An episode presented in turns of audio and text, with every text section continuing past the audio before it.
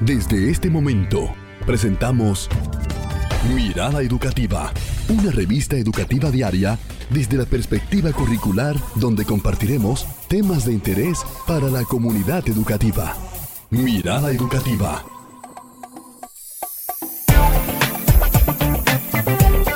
Animados y llenos de energía y alegría, así iniciamos Mirada Educativa. Me hace compañía el docente Leonicio Mena. Gracias por estar en sintonía con nosotros en los 95.3 y 106.5 en la web www.rtv Dominicana. Es un momento de conocer, profundizar.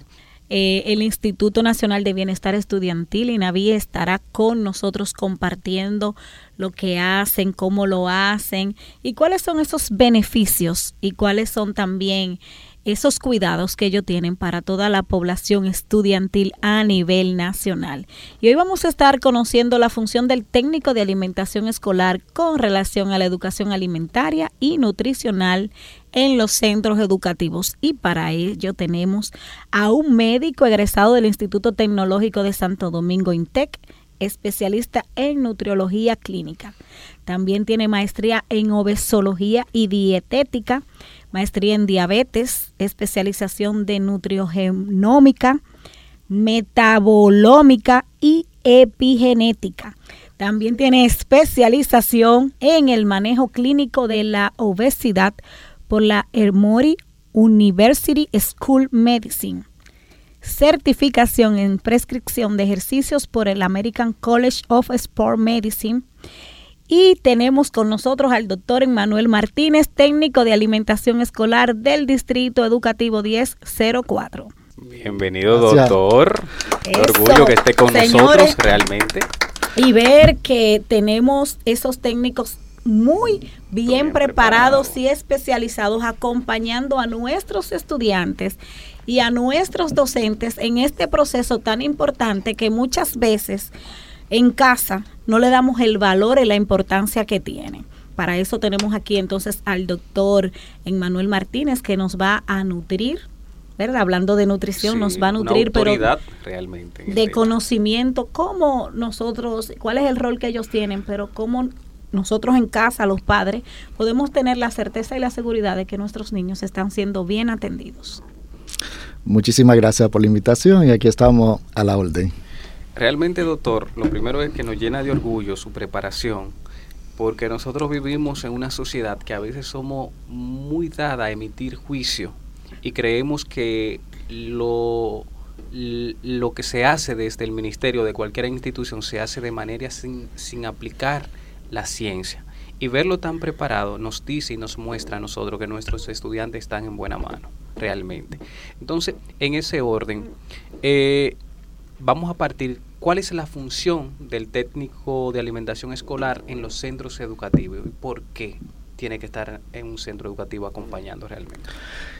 El Instituto Nacional de Bienestar Estudiantil, aparte de proveer los alimentos, pues busca acompañar al centro educativo en la gestión del programa de alimentación escolar, que no solamente se suscribe a dar, proporcionar alimentos, sino que busca educación, que haya cambio de estilo de vida saludable, que ese niño o la comunidad educativa en general pues aprenda a elegir los alimentos que le favorezcan a la salud. Entonces, acompañando a, los centros educativos, el Instituto Nacional de Bienestar Estudiantil ha designado técnicos de alimentación escolar, ya sea en el que tengan conocimiento en el área de nutrición, en hotelería o ingeniero en alimentos. Muy interesante y habla de acompañar a los estudiantes, pero dentro de ese proceso también acompañan a los padres. O sea, hay algún programa para que los padres también eh, aprendan a, a, educar a sus hijos también cómo alimentarse o cuáles son los, los alimentos que deben de prepararle en casa, sobre todo las meriendas que ahí es donde radica un poquito más el peligro cuando estamos alimentando a nuestros hijos en la parte de la merienda.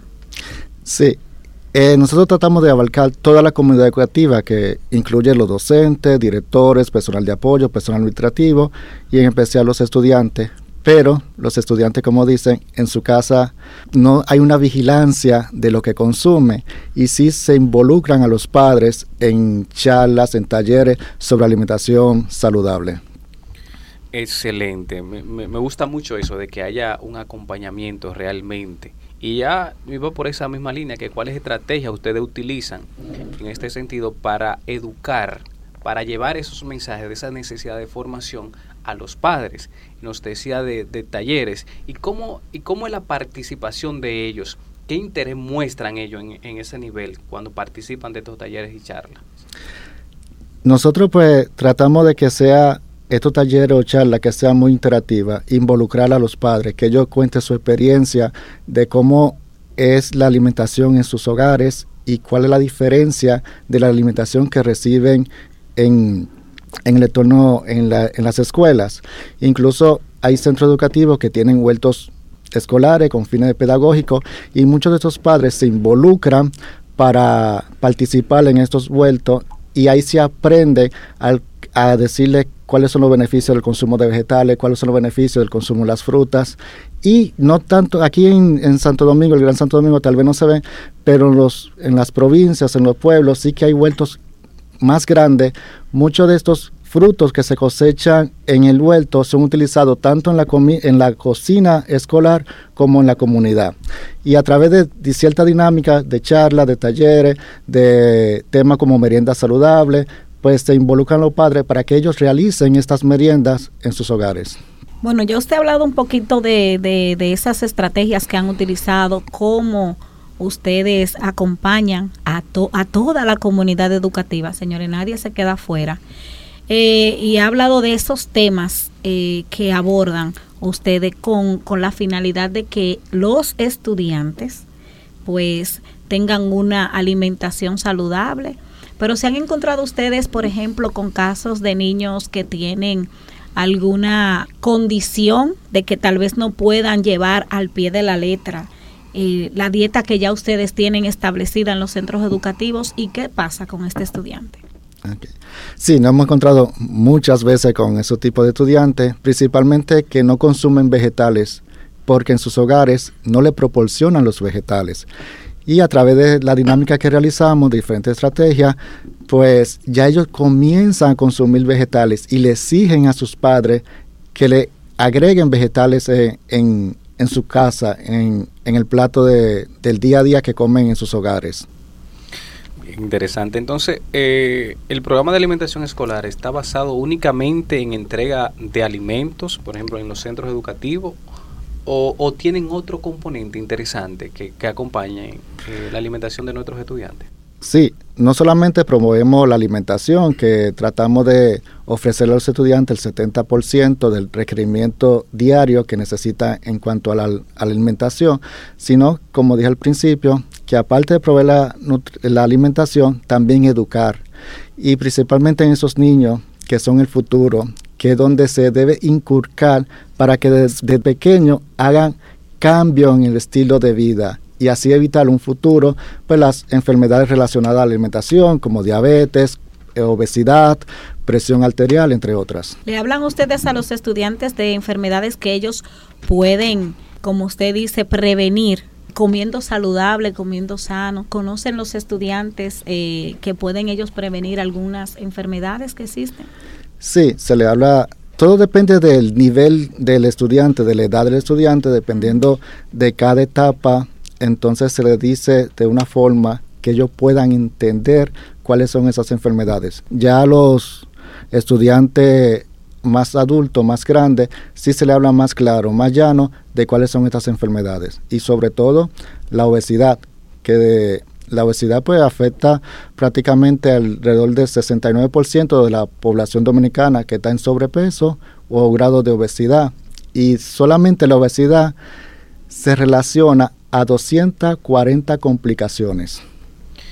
Mira, eh, uno de, de, los elementos, a veces, yo siempre digo que tienen los médicos una, una, una oportunidad y que siempre los médicos hacen un diagnóstico hacen como una especie de levantamiento de, de los estudiantes, de no solamente los estudiantes, sino cualquier persona que va a hacer una consulta.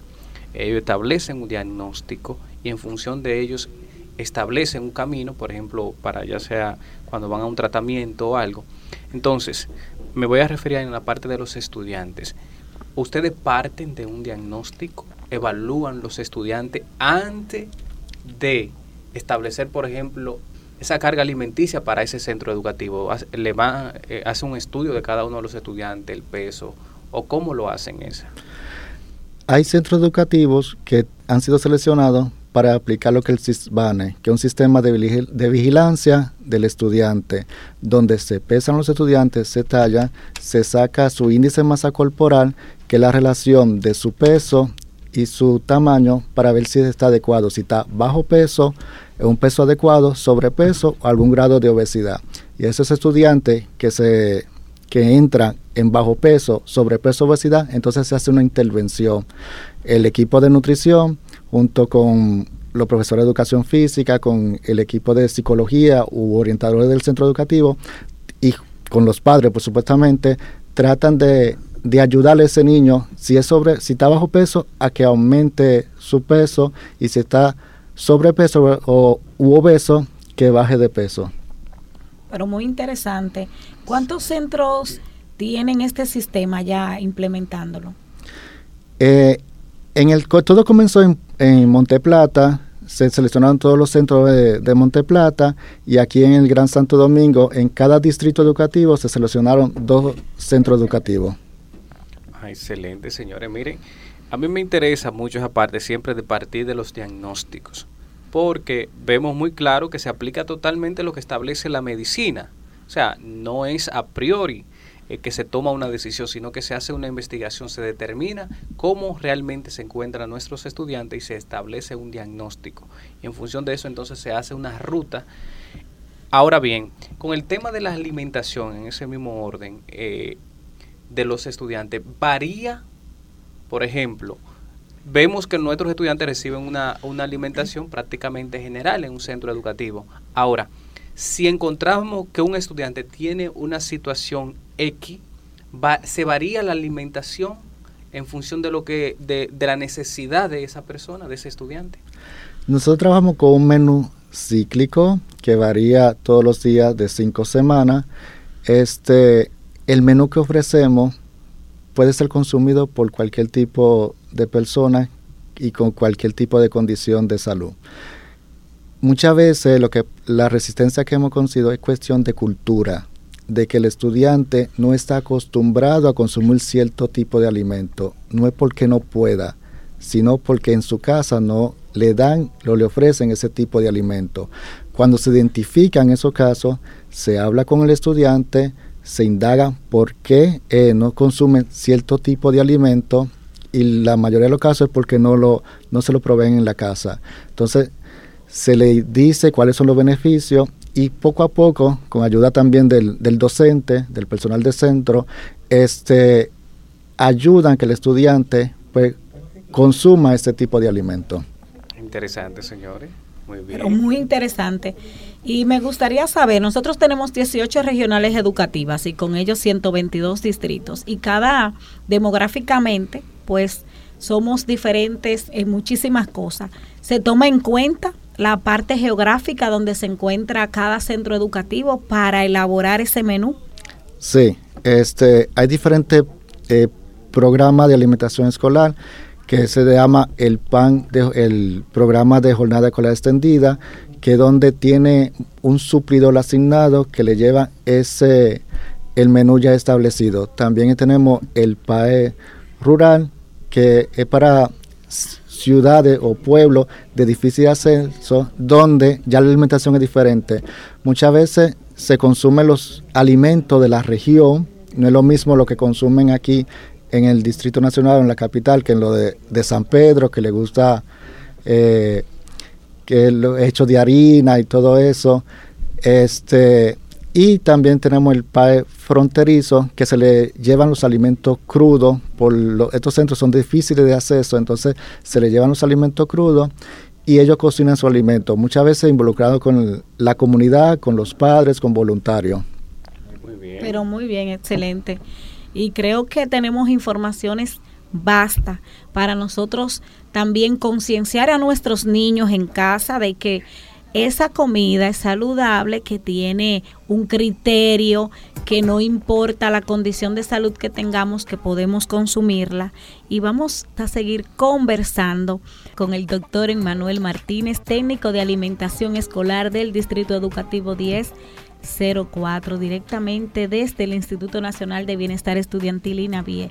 Estamos hablando de la función del técnico de alimentación escolar con relación a la educación alimentaria y nutricional en los centros educativos. ¿Cuánto estamos aprendiendo de todo esto?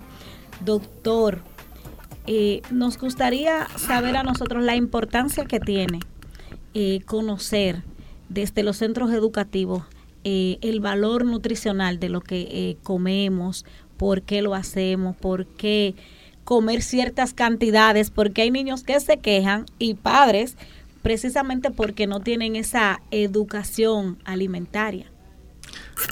Lo que pasa, vuelvo con, con la costumbre, a qué estamos acostumbrados. Entonces pensamos que el gordito, la persona, cuando los niños están gorditos, rosaditos, se piensa que está saludable. Y pensamos que comer mucho es lo indicado. Cada persona, dependiendo de su característica, de su tamaño, de su peso, de la actividad física que realiza, su condición de salud, necesita cierta cantidad de nutrientes, cierta cantidad de alimentos. Entonces, eso es lo que pasa con nuestros estudiantes. Dependiendo del grupo etario, dependiendo de su edad, se asigna ya con lineamientos internacionales qué cantidad de alimento necesita ese niño para crecer saludablemente. Interesante, señores. Y sobre todo, como decíamos al principio, que se parte del diagnóstico, se ve la necesidad de ese estudiante, se cumplen los estándares internacionales para la alimentación de nuestros estudiantes. Y me, me, gusta mucho algo que ustedes dicen, que esa alimentación de los estudiantes depende mucho de la zona. O sea, eso quiere decir que se toman en cuenta los sectores de producción de esa zona en específico a la hora de producir, por ejemplo, lo, eh, los alimentos. Eso quiere decir que si una población produce plátano, yuca, en caso de Constanza, la legumbre y todo eh, eh, lo que nosotros decimos, repollo, ensalada, todas las ensaladas. Entonces, eso quiere decir que en su alimentación los, eh, los estudiantes integran esos mismos alimentos de su entorno. Sí, esa es la idea. Una para dinamizar la economía local y que como toda cultura es lo que ellos comen de la zona, se tratan de darle los alimentos que sean de su cultura y de la zona. Por ejemplo, lo que se me, el nombre ahorita era el Domplín de San Pedro, la región este, pues en el Gran Santo Domingo no se tiene ese menú de Domplín, porque tal vez no estamos acostumbrados a consumir ese tipo, la gran mayoría de consumir ese tipo de alimentos, pero en la región del este, San Pedro, la Romana, sí en su menú escolar está el Domplín. Bueno, muy, muy bien. Y qué bueno que podemos disfrutar de, los mismos alimentos que nosotros, ¿verdad? Que cada quien desde su parte geográfica donde se encuentra, pues disfrutar de ellos. Eh, nos gustaría saber cuál ha sido el impacto que ha tenido la educación alimentaria y nutricional en los estudiantes, en los padres, bueno, en toda la comunidad educativa. El impacto ha sido significativamente positivo. Eh, como dije, muchos estudiantes que no sabían comer ni los padres sabían porque pensaba que darle comida es lo mismo que nutrirse, que, eh, que obtener los, los, nutrientes necesarios. Entonces ya se trata que crear conciencia en los estudiantes, en los padres y en la comunidad educativa general de que es una alimentación saludable, de que se debe incluir vegetales, de que se debe incluir eh, fritura, eh, evitar las frituras, de que se debe incluir fruta, para que el estudiante o la comunidad educativa obtenga los nutrientes necesarios para crecer saludablemente. Y, de estudiantes que no consumían vegetales, que no hacían actividad física, y más en este tiempo que toda la tecnología ha arropado mucho, pues se le inculca también eso. A comer saludable, actividad física, al consumo del agua y de descansar, de dormir correctamente, porque no solamente hablamos de alimentación, sino de cambio de estilo de vida saludable. Bien, excelente. Y otra cosa que yo siempre veía en las aulas cuando compartía con mis estudiantes de cripto obrero de la zona de, Santo Domingo Norte, eh, era que veía que también a los estudiantes se les proporcionaba eh, vitamina. No solamente la que adquirían a través de la alimentación, sino que en un periodo le daban un suplemento de vitamina. ¿Cómo se hace ese proceso? Si la alimentación es completa, es variada, es adecuada, no necesariamente hay que suplementar al estudiante. Si dentro del INAVIE hay un departamento, que es el Departamento de Salud, que hace jornada de desparasitación. Y entonces a los estudiantes se desparasita dos veces al año escolar. Ah, muy bien. Bueno, somos completos en, en el INAVIE. Nosotros no, solo, no solamente, y digo nosotros porque somos todos Ministerio de Educación, no solamente acompañamos al, estudiante en la parte alimentaria también, sino también en la parte que tiene que ver con la salud integral del estudiante. Eh, hay un acompañamiento que ustedes los técnicos realizan en los centros educativos. Entonces, ¿dónde inicia y cómo se da todo ese proceso de acompañamiento? Eh, nosotros tratamos de, de establecer el sistema de gestión de la calidad del programa de alimentación escolar y socializamos con todo lo que tenga que ver con la comunidad educativa.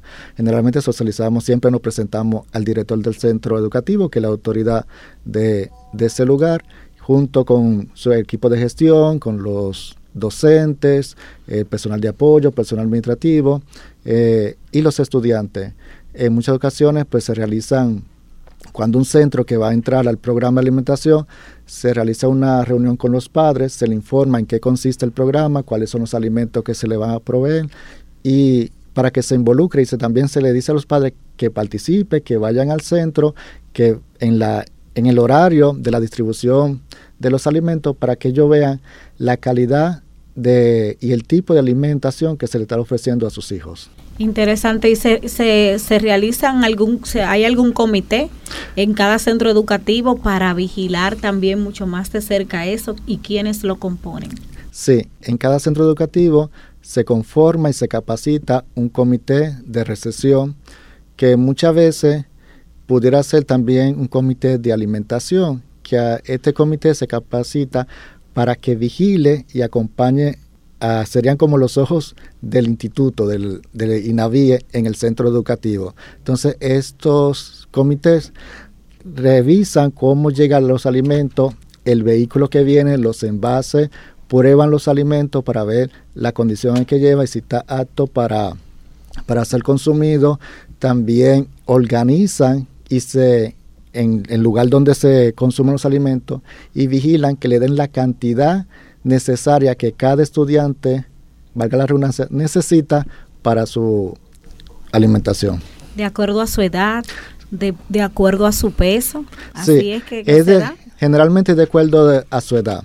Si hay varios grupos que van de 5 a 7 años, se le da cierta cantidad, después de, siete, de 8 años a 10 años y otra cantidad este, que son los grandes mayores de 14 años. Entonces, cada grupo tiene una cantidad, una medida, específica. Eso también, nosotros a veces decimos que la alimentación, mal comido, yo recuerdo siempre decía, en los campos decían, mal comido no piensa. Entonces, podemos decir que esto también se traduce en, la, en calidad educativa para nuestros estudiantes, usted como doctor. Claro que sí, es una realidad, ese dicho es una realidad. El mal comido no piensa, porque ya se sabe, cuando hay deficiencia de ciertos minerales, de cierta vitamina, como la vitamina B12, que ayuda a, en el cerebro, es también de hierro, que puede producir anemia por falta de hierro, pues el mal comido no piensa. Entonces se trata de que ese alimento, esa alimentación que ellos reciben en los centros educativos, sea completa sea variada y que aporte todos los nutrientes necesarios que ese estudiante necesita. Bueno, doctora, nosotros nos gustaría que usted traduzca, porque a veces nosotros no necesariamente conocemos cuáles alimentos tienen una u otra vitamina y nos pueda traducir qué alimentos tienen la vitamina B12, cuáles son ricos en hierro y así uno sabe que uno se está nutriendo adecuadamente. Ok. se busca que las principales comidas, ya sea el desayuno, el almuerzo y la cena, sea completa, sea variada y que tenga los, tres macronutrientes que son carbohidratos, proteínas y grasa saludable. Este, y cuando tratamos de que esa, ese alimento, esa comida sea variada, sea balanceada, sea adecuada para que aporte los diferentes tipos de nutrientes. Por ejemplo, la vitamina B12 se encuentra en los alimentos de origen animal, que tenemos ya sea el pollo, la carne de res, la carne de cerdo, el pescado, que todo esto se ofrece en los centros educativos, y también el, hierro. El hierro se consigue en los alimentos de origen eh, animal, pero en una proporción pequeña también ciertos alimentos de origen vegetal lo contienen, como son la espinaca, eh, la famosa eh, habichuela negra, habichuela roja, que tienen la misma cantidad. La rúcula. Claro, pero hay que saber que el hierro que viene de los vegetales es que se absorbe en poca cantidad. Y hay otros elementos que están dentro de ese vegetal, por ejemplo la espinaca, que tiene hierro, pero tiene otro elemento que son los osalatos de calcio y esos osalatos no permiten que ese hierro se absorba adecuadamente. Bueno, acabamos de aprender algo interesante aquí y muy importante, señores. Eh, eh, hay ciertos vegetales que aunque tengan la proporción, lo que nos brinda el cuerpo es mínimo. Y ya para, para terminar, doctor, ¿Cómo, ¿Cómo sería un día de comida balanceada? Viendo el desayuno, viendo la comida, las meriendas, porque hay meriendas, señores. Uno no, hay personas que no merendamos y creo que estamos mal, ¿verdad? En ese sentido. Entonces, cuando vamos a comer la comida que nosotros decimos principal, entonces comemos mucho porque tenemos esa, ese intermedio ahí vacío. ¿Cómo es un día de comida balanceada? Se ve por lo menos, cada persona tiene su ritmo en, en la alimentación. Dependiendo su tiempo, eh, comen tres o cuatro comidas al día o a veces cinco. Entonces, sí lo que debe incluir en esa comida principal es alimentos ricos de carbohidratos, pero no todo tipo de carbohidratos. ¿Qué tipo de carbohidratos? Que sean carbohidratos integrales, eh, como si es pan, ojalá que fuera el pan integral, si es pasta, que sea pastas integrales. Los carbohidratos proporciona la energía que nosotros necesitamos para realizar el trabajo del día a día, que contengan proteína. Muchas veces pensamos en la proteína cara, en la carne cara.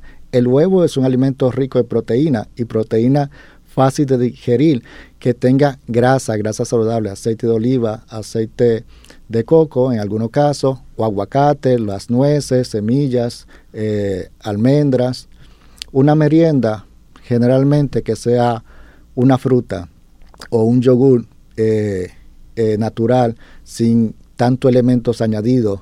Este, que sé que en cada plato, eh, principalmente la comida del mediodía, que la mitad del plato sea de vegetales, un tercer una tercera parte sea de los carbohidratos, ya sea arroz, ya sea pasta, ya sea de habichuela, y la otra tercera parte que sea de un alimento rico en proteína, una carne. Y los rubros, los, plátanos, los víveres. Los víveres. Sí.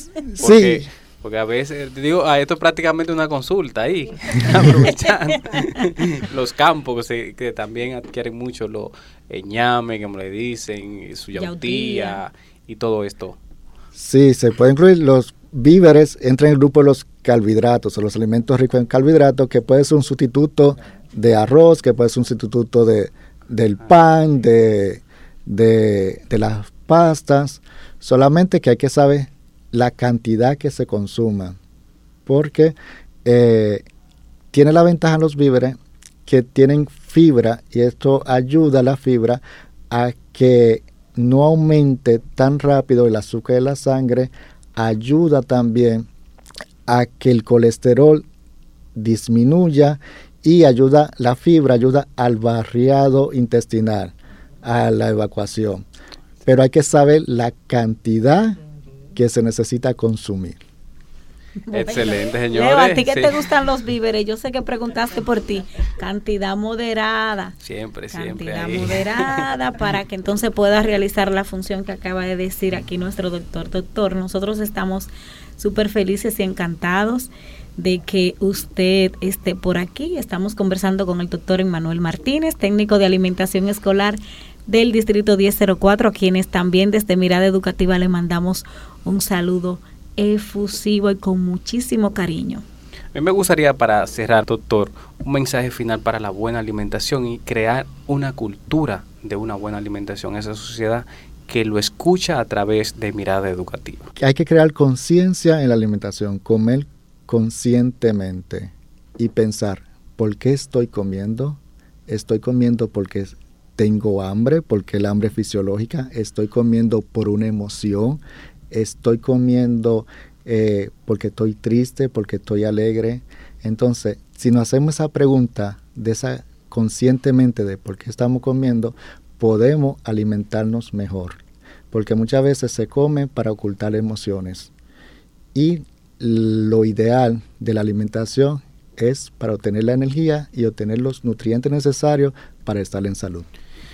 Señor, excelente y así agradecemos la participación del doctor con nosotros. Realmente ha sido una cátedra de motivación para nosotros tener una buena alimentación. Así que agradecemos, doctor Emmanuel Martínez, eh, esa participación con nosotros. Lo esperamos para ayudar a crear esa cultura de una buena alimentación en nuestra sociedad dominicana. No le cambie, continúe con la programación de Radio Educativa y su programa especial Mirada Educativa.